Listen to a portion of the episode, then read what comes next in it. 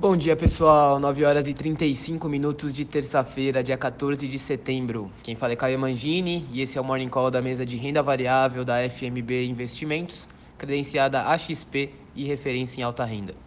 Começando aqui com as bolsas, o índice Bovespa fechou dia ontem em alta de 1,85% aos 116.404 pontos, em função de uma melhora no clima político no Brasil combinada com a queda do avanço dos casos de Covid nos Estados Unidos, aliviando parte das preocupações com o avanço da variante Delta.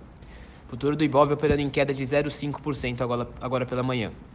O S&P 500, que é o índice que representa as 500 maiores empresas da Bolsa Americana, fechou dia ontem em alta de 0,2%, e a Nasdaq, que é a bolsa de tecnologia deles, fechou em queda de 0,1%. E agora pela manhã, o pré-mercado de Nova York tem viés fraco de alta antes da divulgação do indicador mais importante da semana, que é a inflação ao consumidor dos Estados Unidos de agosto. O índice Eurostock 50, que reúne as 50 empresas que possuem maior liquidez e volume de negócios na Europa, fechou a segunda em alta de 0,5%.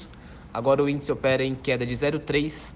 As bolsas asiáticas fecharam o dia hoje em baixa, com exceção de Tóquio, em meio à grande preocupação com a maior incorporadora imobiliária na China, que previu queda incomum de vendas em setembro e ontem teve de negar falência, embora estude meio de reestruturar a sua dívida.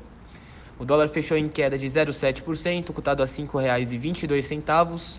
Petróleo do tipo Brent, que é a referência da Petrobras, fechou em alta de 0,1% e hoje estende ganhos depois que o relatório mensal da Agência Internacional de Energia cortou a projeção de alta na demanda global pela commodity em 2021.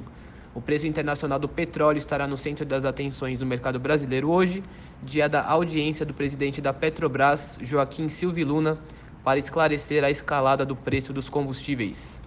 Por fim, o ouro fechou o dia em alta de 0,1%. É isso, pessoal. Uma excelente terça-feira a todos e bons negócios.